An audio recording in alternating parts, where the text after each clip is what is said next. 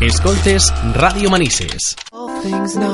Seguimos hablando de psicología como cada semana con Blanca Jorge, psicóloga. ¿Qué tal, Blanca? Buenas, bien. Hoy seguiremos hablando un poco de, de la vida, ¿eh? nuestras etapas que tenemos en la vida, esos ciclos que estamos un poco a los oyentes recordándoles si los han pasado o si van a venir, ¿eh? un poco de asesoramiento. Pero enseguida empezamos con una temática como es esta, pero antes nos recuerdas dónde está tu gabinete. Sí, pues yo estoy aquí en Manises, en la calle Ramón y Cajal, número 2, y pueden contactar conmigo o a través de mi número de teléfono 600-712-444 o de mi página web blancajorge.com. De esas dos maneras tienen para ponerse en contacto conmigo. Los lunes, que son días que hemos elegido para hablar de psicología porque son días que más nos cuesta un poco coger el ritmo de la semana, quizá, ¿no? Sí, venimos de fin de semana que hay menos obligaciones, menos rutinas, más flexibilidad y Ajá. claro, luego arrancar cuesta un poquito más. Y si el tiempo está como hoy un poco así con nubes... No nos acompaña mucho. ¿eh? nos cuesta un poco más. ¿Has visto ese anuncio que, que hay una empresa que ofrece los lunes café gratis? Para Ah, empezar sí. bien el día. ¿eh? Sí, sí. Todo es marketing. Sí, ¿eh? sí, además de verdad. Además que quien no, que no asocia pues eso, un café o un buen café para empezar con energía Claro. o para... O sea, que... Nos mm, pone las pilas, ¿no? Diríamos. Ya veremos si triunfa esta empresa con, con esa propuesta, pero bueno, un anuncio que nos recuerda que el lunes no es lunes malo, sino que hay que poner otra cara, ¿no? Una mejor cara. Sí, porque en realidad es eso, empezar la semana, depende cómo la empecemos, muchas veces la continuaremos. Y hay- pues eso es el primer día de la semana, pero si se coge con energía, pues después del lunes viene el martes. Claro. Me encanta quien hace el anuncio. Este hombre me llena Sí. de energía. Me gusta ¿eh? esa gente así tan enérgica. Me, me gusta mucho. Vamos a hablar un poquito de nosotros, de lo que ya hemos hecho, hablando de esos cambios del ciclo vital y de lo que nos falta por decir hoy. Sí, pues eso, hoy continuamos hablando de estos cambios del ciclo, del ciclo vital que ya empezamos en las secciones de las semanas anteriores.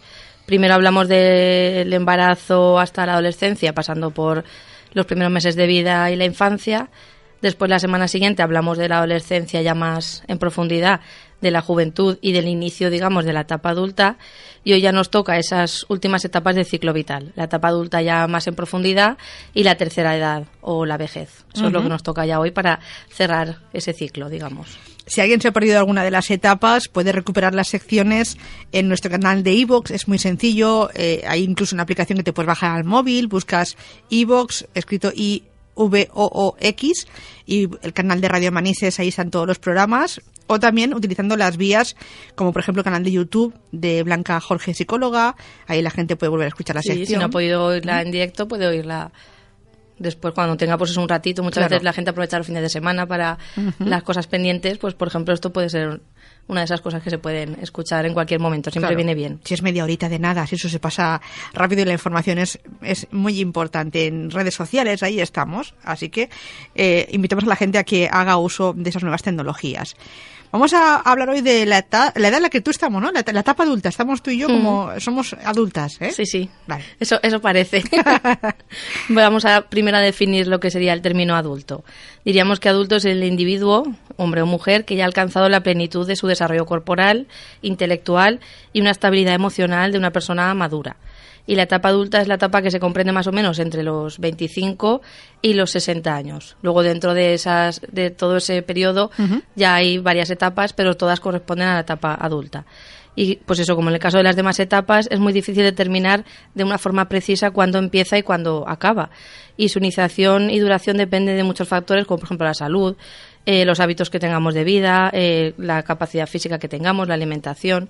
O sea, muchas veces cuando entramos en esa etapa o cuando la concluimos depende de, de muchos factores. No se puede, digamos, decir hasta, hasta aquí empezaría o acabaría. Depende de, de cada persona también. Porque a lo mejor no corresponde la edad, diríamos, mental con la edad física. Podría ser Exacto, algo muchas así? veces la edad cronológica, que digamos que es pues eso, los, los años, los días, los meses, no corresponde con la edad mental. Muchas veces la gente madura más tarde de lo que por cronología le, le toca. Entonces se habla en forma general. Muy bien. Seguimos con la temática de hoy. Sí, especialmente en un ser humano se dice que es adulto cuando ya ha dejado la infancia y la adolescencia y ya al- alcanza su desarrollo físico completo. Y es una etapa de estabilidad relativa y de, y de vigor físico. Sí que es verdad que, que si en la adolescencia digamos que estamos creciendo físicamente y luego ya cuando hablemos de la tercera edad veremos que empieza, empieza ese físico a, a ir un poco en... en- Declive. exacto. En la etapa adulta es cuando más o menos está en su, en su, mayor, ep- en su mejor época. Y en esta etapa de la vida el individuo normalmente alcanza la plenitud de su desarrollo biológico y psíquico también. Su personalidad y su carácter se presentan relativamente firmes y seguros, con las diferencias individuales que pueda darse entre cada uno y en esta etapa el individuo normal alcanza la plenitud en su evolución biológica y su personalidad, lo que hemos dicho, su personalidad se presenta firme, es decir, ya cada uno más o menos tiene claro qué piensa, qué no piensa.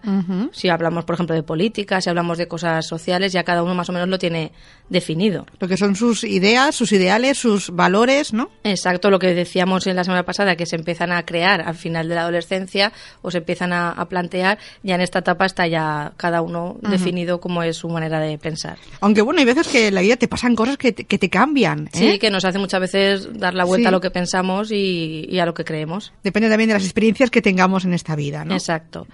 Y el individuo maduro se distingue por el control eh, que logra en su vida emocional que le permite afrontar los problemas de la vida con mayor seguridad y serenidad que a lo mejor en, las etapas anteriores. A lo mejor un adolescente no sabe muy bien afrontar un problema, pero se da por hecho que una persona adulta, por lo que tú dices, por la experiencia y por el crecimiento que lleva, sabe más o menos afrontar los problemas que se le puedan ir planteando. Muy bien. Vamos a hablar de las características que tenemos en este ciclo. Sí, en esta etapa se suele desear formar una familia y es una etapa de decisiones fundamentales para la vida.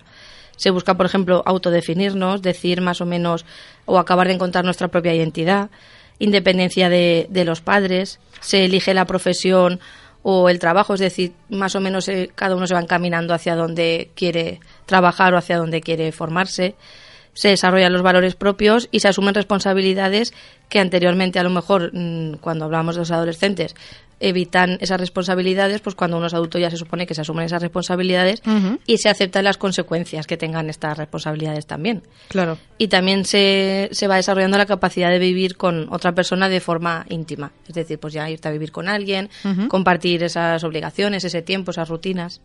Sí que hay verdad, es verdad que yo a veces he oído a, gente que a lo mejor tiene una trayectoria profesional, pero luego de repente se plantea su vida en esta etapa adulta y se toma un tiempo para decir, bueno, yo es que lo que estoy haciendo no quiero hacerlo y quiero buscar que mi vida no tiene que ser esta, ¿no? Y muchas veces que también en esa fase podemos replantearnos. Sí, a lo mejor nos replanteamos que a lo mejor la profesión que hemos elegido no es la adecuada y nos paramos a pensar y vemos a ver si queremos seguir así o queremos darle una vuelta a todo y a lo mejor elegir otra profesión, aunque nos toque empezar desde cero, pero al final siempre hay que buscar hacer lo que a uno le guste y le llene, porque son muchas horas las que estamos trabajando en el día a día y si es algo que no nos gusta del todo o que no nos realiza como personas, la verdad es que luego eso tiene consecuencias negativas. Entonces sí que es verdad que a veces que se llegan a, esos momentos de crisis, digamos, de que crisis no tiene por qué ser algo negativo, simplemente replantearme las cosas y, cambiar si es necesario hay que ser valientes también, ¿no? Porque si no quiere hacer a veces algún cambio en su vida y en esta época eh, tomamos muchas muchas decisiones, como tú decías antes, hay que también ser valientes para decir, pues igual mi vida tiene que dar un giro, pues por, por, porque, no sé, por el trabajo, por la persona con la que estoy, si es que hablamos ya de independencia, hay muchas decisiones vitales. Sí, y es, es verdad lo que tú dices, hay que ser valientes y a lo mejor, pues si tenemos que dejar una relación, dejarla o si tenemos que empezar una relación, pero sí que es verdad que si somos valientes y somos capaces de tomar esas decisiones, también eso nos hace crecer como personas. No, nadie ha dicho que es fácil, ¿no? Es decir, no hay una línea continua, hay una línea que puede tener muchos altibajos. Claro, y eso no quiere decir que sea algo, algo negativo, exacto. O sea, no tenemos que, porque todo que sea, pues, eh, un trabajo, me quedo en ese trabajo, empiezo una relación y ya tengo que, o sea, tengo que estar siempre con esa persona o siempre puede haber cambios y eso no quiere decir que sea algo, algo negativo. Como dice, los cambios también muchas veces son, son buenos, son, son positivos. Y son necesarios también muchas veces. Hablamos del desarrollo intelectual cognitivo.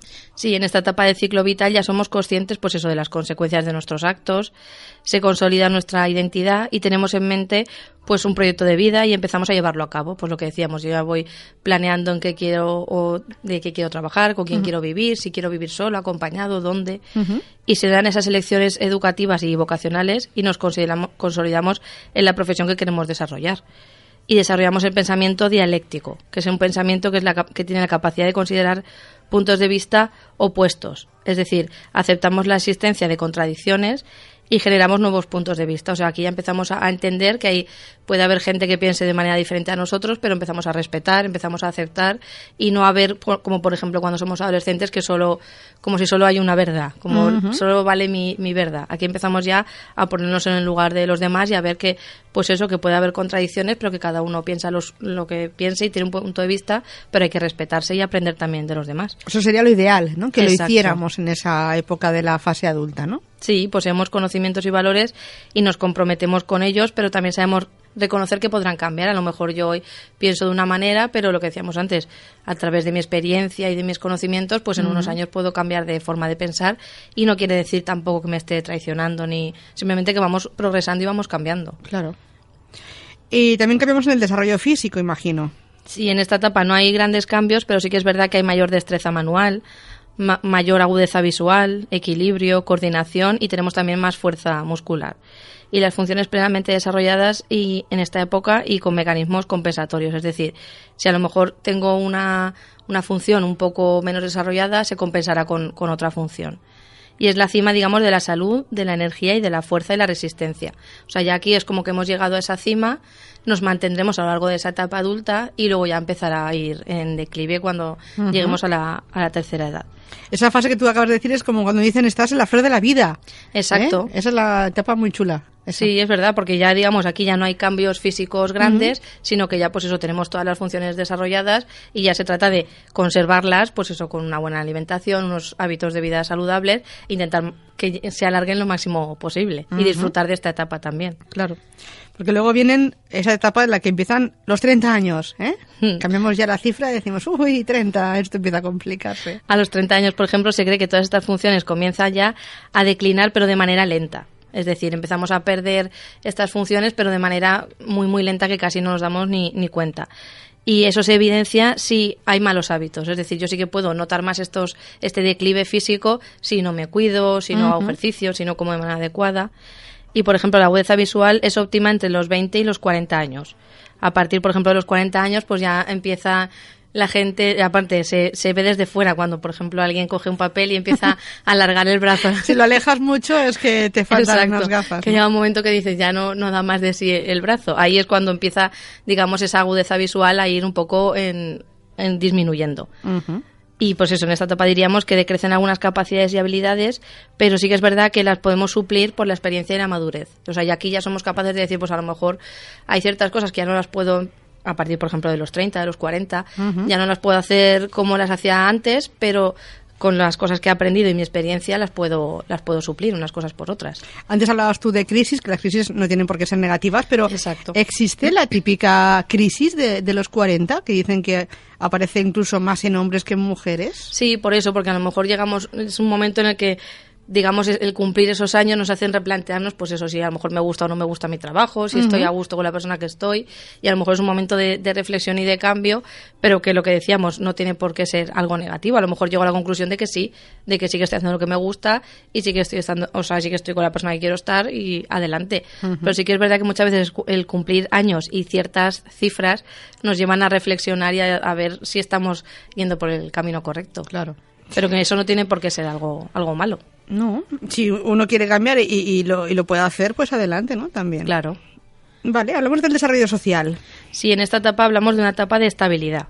Para muchos adultos jóvenes, tener amigos íntimos satisface, por ejemplo, la necesidad de, afiliación, que es una de las necesidades que tiene el ser humano, que es eh, la necesidad, pues eso, de, estar con gente, de pertenecer a, un grupo, pertenecer a, una pareja.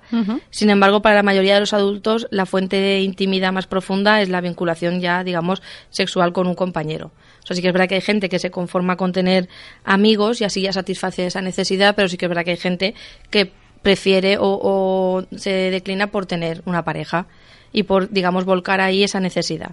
Implica, pues eso, a veces el matrimonio o simplemente la vida en pareja, el, el vivir juntos.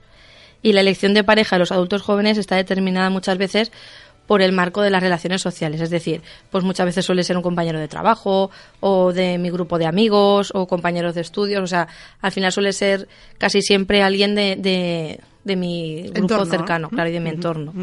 Y hoy en día es verdad que la red social se ha ido ampliando debido, pues eso, a que la gente se mueve para la movilidad de los jóvenes para estudiar, al viajar, trabajar en otros países y eso fomenta parejas de países diferentes y de etnias diferentes. También con las redes sociales todo esto ya se amplía, o sea, nuestro entorno ya no es como antes que solo se delimita el entorno físico, sino tenemos grupos de amigos que a lo mejor están muy lejos y también de ahí puede surgir una pareja, por ejemplo. Muy bien. Y las razones que suelen dar los jóvenes para casarse, ya sea civilmente o, con, o mediante la religión, son muy variadas e incluye, por ejemplo, aparte de estar enamorado, pues a lo mejor legitimar estas relaciones o satisfacer esa necesidad de compañía, de estar siempre comunicado con alguien o sentirse seguro o proporcionar derechos legales, por ejemplo, si en un futuro se tienen hijos, o también muchas veces, dependiendo de la sociedad, cubrir las expectativas sociales, es decir, lo que se supone que tenemos que hacer a ciertas edades. Sí que es verdad que esas cosas cada vez se dan menos y la gente actúa más por lo que quiere que por lo que se espera. Pero sí que es verdad que muchas veces la sociedad nos, nos va empujando pues con típicas preguntas de, ay, ¿cuándo una pareja que lleva mucho tiempo? ¿Y cuándo os casáis? ¿Y cuándo...? Pues eso, la gente va empujando a seguir estos, estos pasos que se supone que tenemos que cumplir. Aún es mucha la presión, ¿eh? O sea, vamos de modernos, pero aún es mucha la presión mm. de ¿y por qué no te casas? ¿O por qué no tienes novio o novia? o ya te ven algo raro, ¿no? Cuando no lo haces. Sí, es, como que, si no cumples lo que se supone que tienes que cumplir, como algo está pasando. Mm, esa es la presión social, o cuando no tienes hijos, ¿no? ¿Y por qué no tienes hijos, no? Y a lo mejor simplemente que cada uno mm. sigue un ritmo y tiene que hacer las cosas cuando de verdad se vea preparado para hacerlas, no cuando se espere que tiene que hacerlas. Y es verdad que el número de parejas que deciden vivir juntas sin casarse ha ido aumentando notablemente en la actualidad. O sea, es, cada, vez hay más gente que se va a vivir juntas, independiza, en pareja, pero que no, que no se casan. Y suelen ser jóvenes, tanto heterosexuales como homosexuales, con un nivel socioeconómico medio alto. Pero sí que es verdad que es eso, que se va la gente va apartándose de lo que se espera que tiene que hacer y la gente se va a vivir juntos, están muchos años de relación sin, sin necesidad de casarse como pasaba hace muchos años. Muy bien. Y es verdad que eso, que la necesidad de alcanzar logros en los adultos jóvenes encuentra su expresión más fuerte en el hecho de, tener hijos. Es verdad que hay gente que se ve más realizada o se ve como que ya ha culminado esta vida de pareja con el hecho de tener hijos. Y hoy en día el patrón de paternidad y maternidad en los países occidentales ha cambiado mucho respecto a épocas anteriores. Y la tasa de natalidad en España ha disminuido bastante. Las parejas deciden cada vez eh, más tener el primer hijo alrededor de los 30 o más años. Sí que es verdad que eso antiguamente no era así, pero a día de hoy cada vez se va retrasando más ese primer hijo después de consolidar pues eso su profesión y tener una situación laboral estable es verdad que como queremos estudiar y queremos tener una profesión y desarrollarnos en ese aspecto, pues se va retrasando ese, ese primer hijo. No obstante, es en esta etapa de desarrollo cuando la mayoría de las personas deciden convertirse en padres para dar como un significado diferente a su vida y desarrollar el sentimiento de realización personal. Y es verdad que la experiencia de ser padre o madre cambia la vida de las personas, tanto en los aspectos externos como en los aspectos internos. Y en el plano personal, por ejemplo, el cambio es consecuencia de pues tener más responsabilidades, de tener que criar a este hijo, educarlo. Y estos cambios son muy satisfactorios por una parte, pero por otra también conllevan renuncias, eh, gastos económicos, reducción de la actividad social y otras situaciones estresantes que necesitan una cierta capacidad de adaptación por parte de los padres para ir afrontarlas, ir afrontándolas. O sea, es una etapa complicada, pero lo que decimos, se necesita esa capacidad de adaptarse para ir afrontando las que hay que renunciar a ciertas cosas, pero también tiene sus aspectos positivos. Claro, ahí se busca ese equilibrio, ¿no? Esa balanza. Claro. Y todos estos acontecimientos, por ejemplo, lo que decíamos antes, o sea, lo que hemos dicho también en otras semanas, el final de la escolarización, el trabajo, la independencia económica, también independencia de la familia, la vida en pareja, y la maternidad o paternidad implica que la persona debe asumir unos nuevos roles sociales. Pues empezar, eh, por ejemplo, el rol de trabajador, el rol de padre o de madre, el rol de, pareja y también esto implica nuevas responsabilidades. Y, y, todos estos factores son relevantes para lo que decíamos, para esta etapa adulta. O sea, todos, todos estos factores que hemos ido nombrando van consolidando esa etapa adulta que estamos comentando. Y el tiempo un poco nos pone a cada uno, ¿no? En, su lugar, como siempre se ha dicho, ¿no? Hay un poco de orden ahí, ¿no? Sí, el tiempo y el orden en que estos acontecimientos van sucediendo varían mucho entre las personas, ya que se considera, eh, o sea, está condicionado por varios factores. Por ejemplo, la maduración biológica que decíamos, también los cambios en las expectativas sociales y culturales. Hace 20, 30, 40 años las expectativas, por ejemplo, en España no eran las mismas que ahora. Antes, en la, gente de, de alrededor de los 30 o incluso antes, su prioridad era formar una familia, tener un hijo, etcétera, y a día de hoy las prioridades han cambiado. Y los acontecimientos históricos también y políticos de cada lugar también nos van condicionando. Y de estos acontecimientos que, que caracterizan el paso a la edad adulta, se considera que probablemente las aspiraciones y las expectativas que tienen los jóvenes sobre su nivel educativo es lo que más condiciona. Por ejemplo, como yo me haya formado o como yo me haya educado, va a hacer que cuando sea adulto quiera crecer más rápido o quiera dar estos pasos más rápidos que a lo mejor si por ejemplo yo he visto en casa que la prioridad es tener un hijo por ejemplo pues cuando yo sea adulto lo primero que voy a querer hacer es tener un hijo. Pero si a lo mejor he visto que es más importante realizarse como persona desarrollar una carrera profesional pues eso es lo que voy a querer hacer después o sea en cómo nos educan nos influye después cuando somos adultos también por ejemplo, los jóvenes que aspiran a tener un nivel educativo más alto suelen acceder al trabajo, a la vida en pareja o tener hijos a una edad adulta más, más tardía. Y en el caso, por ejemplo, de las mujeres, este retraso de tener hijos por las aspiraciones educativas es un fenómeno de gran impacto en el mundo occidental porque se retrasa esta maternidad y beneficia a las mujeres jóvenes porque tienen más tiempo para formarse y para competir en el mercado laboral.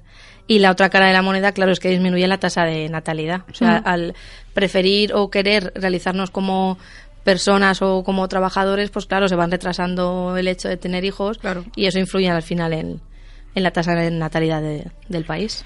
Yo creo que hoy en día los sociólogos, los psicólogos tenéis ahí un trabajo Hmm. mirando cómo serán las generaciones futuras, porque todo esto está cambiando y tiene una Sí. consecuencia, seguro que sí. Seguro que la sociedad que tenemos ahora mismo nosotros es, va a ser muy diferente a la que tengamos dentro de Sí. 30 o 40 años, ¿no?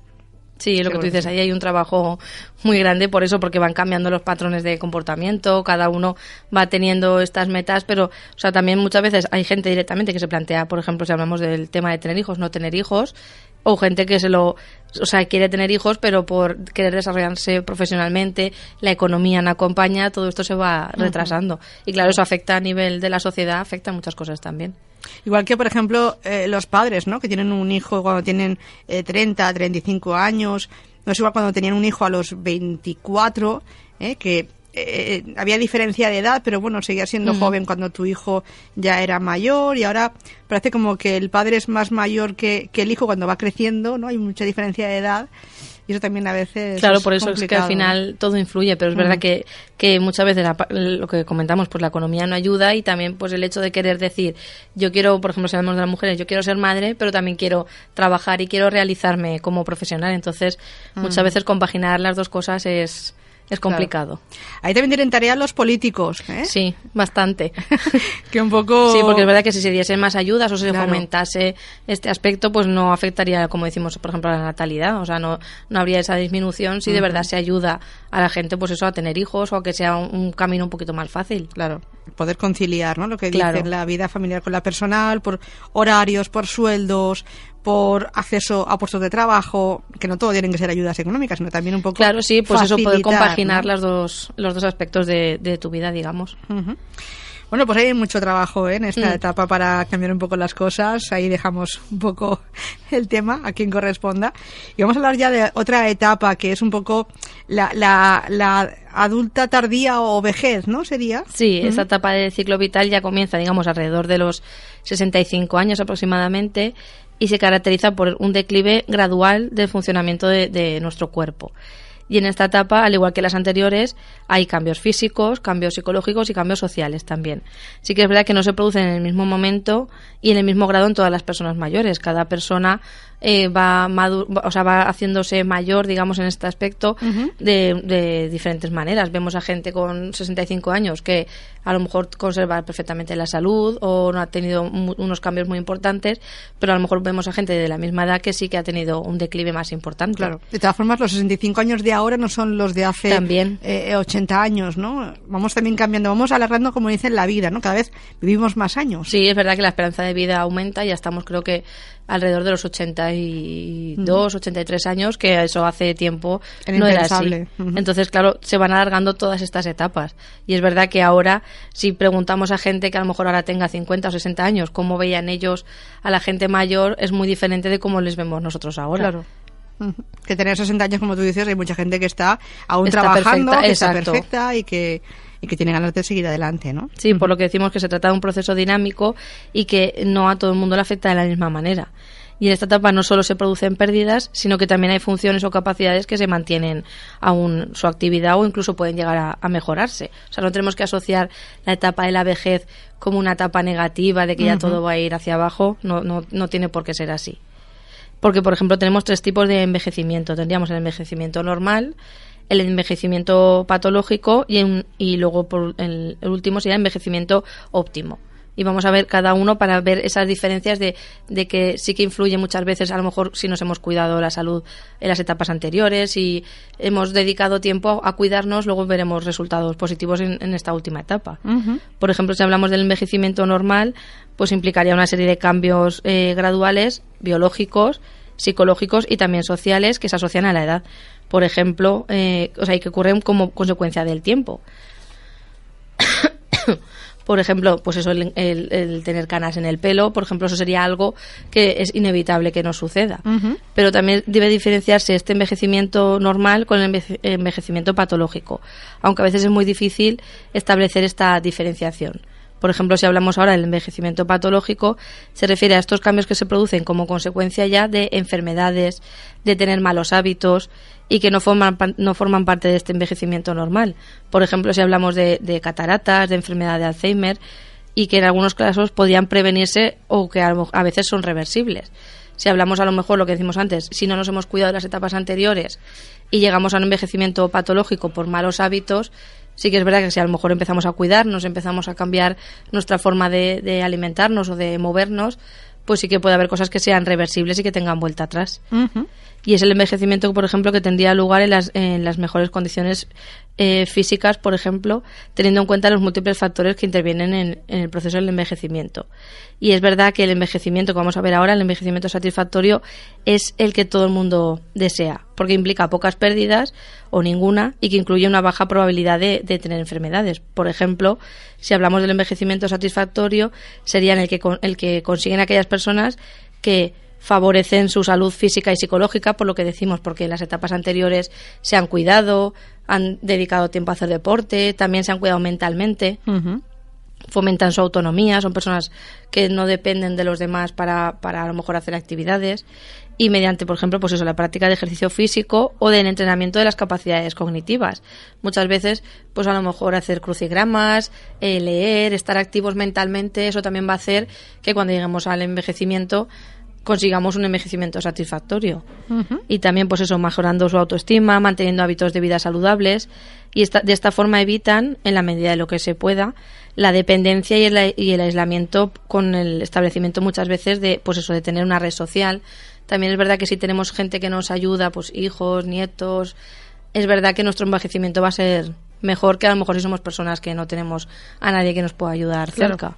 Ahí lo que tú también has dicho, es una etapa en la que a lo mejor eh, estamos rodeados de, de- de nietos, ya no se trabaja, pero tienes nietos, y entonces te ocupas un poco de ellos porque los hijos al trabajar pues no pueden. Es decir, hay etapas que van muy unidas, ¿no? Exacto, y a lo mejor también es verdad que, que, pues a lo mejor tener eh, una obligación como es cuidar de los nietos, y que es verdad que, que da mucho trabajo, pero es verdad que, que les das como un, un motivo por el que levantarse por las mañanas, están activos físicamente, están activos mentalmente, porque a lo mejor tienen que acordarse de Claro. dónde les tienen que llevar, a qué hora Se salen. sienten útiles también, Exacto, ¿no? y eso afecta, o sea, eso afecta mucho positivamente en cómo ellos se encuentren, porque si ven que tienen un, un motivo por el que levantarse, digamos, lo van a llevar mejor de que si, de que a lo mejor si piensan, pues mira, ¿para qué me levantarme si no tengo nada que hacer? Claro. Porque son personas que, que es eso, que ya se han jubilado, ya no tienen una obligación como tal.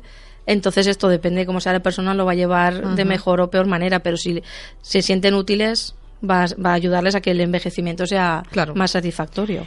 También hay ayuntamientos que hacen muchas veces actividades, ¿no? Para, para ellos, para que les ayude un poco pues, a no quedarse en casa, sino que hagan otras actividades Exacto, se, y- se rodeen de gente. Y lo que decíamos, si se mueven físicamente, les da calidad de vida y va a ser un envejecimiento más satisfactorio. Muy bien, pues vamos acabando con la sección, que nos quedan pocos segunditos. Sí, pues eso, de- dirá- diríamos que esta etapa es una nueva etapa del ciclo vital. Y al igual que la, la niñez o la adolescencia y la adultez, el envejecimiento forma parte de nuestro ciclo evolutivo. Y como en cada etapa hay buenos momentos y también hay, hay crisis. Y cuánto, hay mucha gente que dice, eh, buena señal que llegamos a ser, a ser mayores o a ser, o a esta tercera edad. Y en eso estamos todos de acuerdo, pero es verdad que la- en la vejez hay que saber afrontarla. Y hay que vivirla de, de la manera, digamos, más digna posible. Y muchas veces ahí la familia también tiene un papel muy importante de no hacernos o no hacer sentir a las personas mayores como una carga, sino hacer sentir pues personas que han llegado a esta etapa, tienen mucho conocimiento, mucha experiencia, nos pueden comunicar muchas cosas y tenemos que estar ahí para ellos, igual que ellos han estado para nosotros. Pero sí que es verdad que a lo mejor si la familia no sabe afrontarlo del todo, pueden llegar ellos a sentirse a sentirse como una carga y no y no llegar a un envejecimiento satisfactorio, como decíamos antes. Es lo que debemos de, evitar. Mm, acabamos ya con esas etapas, ¿no? Hemos hablado de todas ellas y hoy acabamos con este ciclo, ¿no? De la vida. Mm.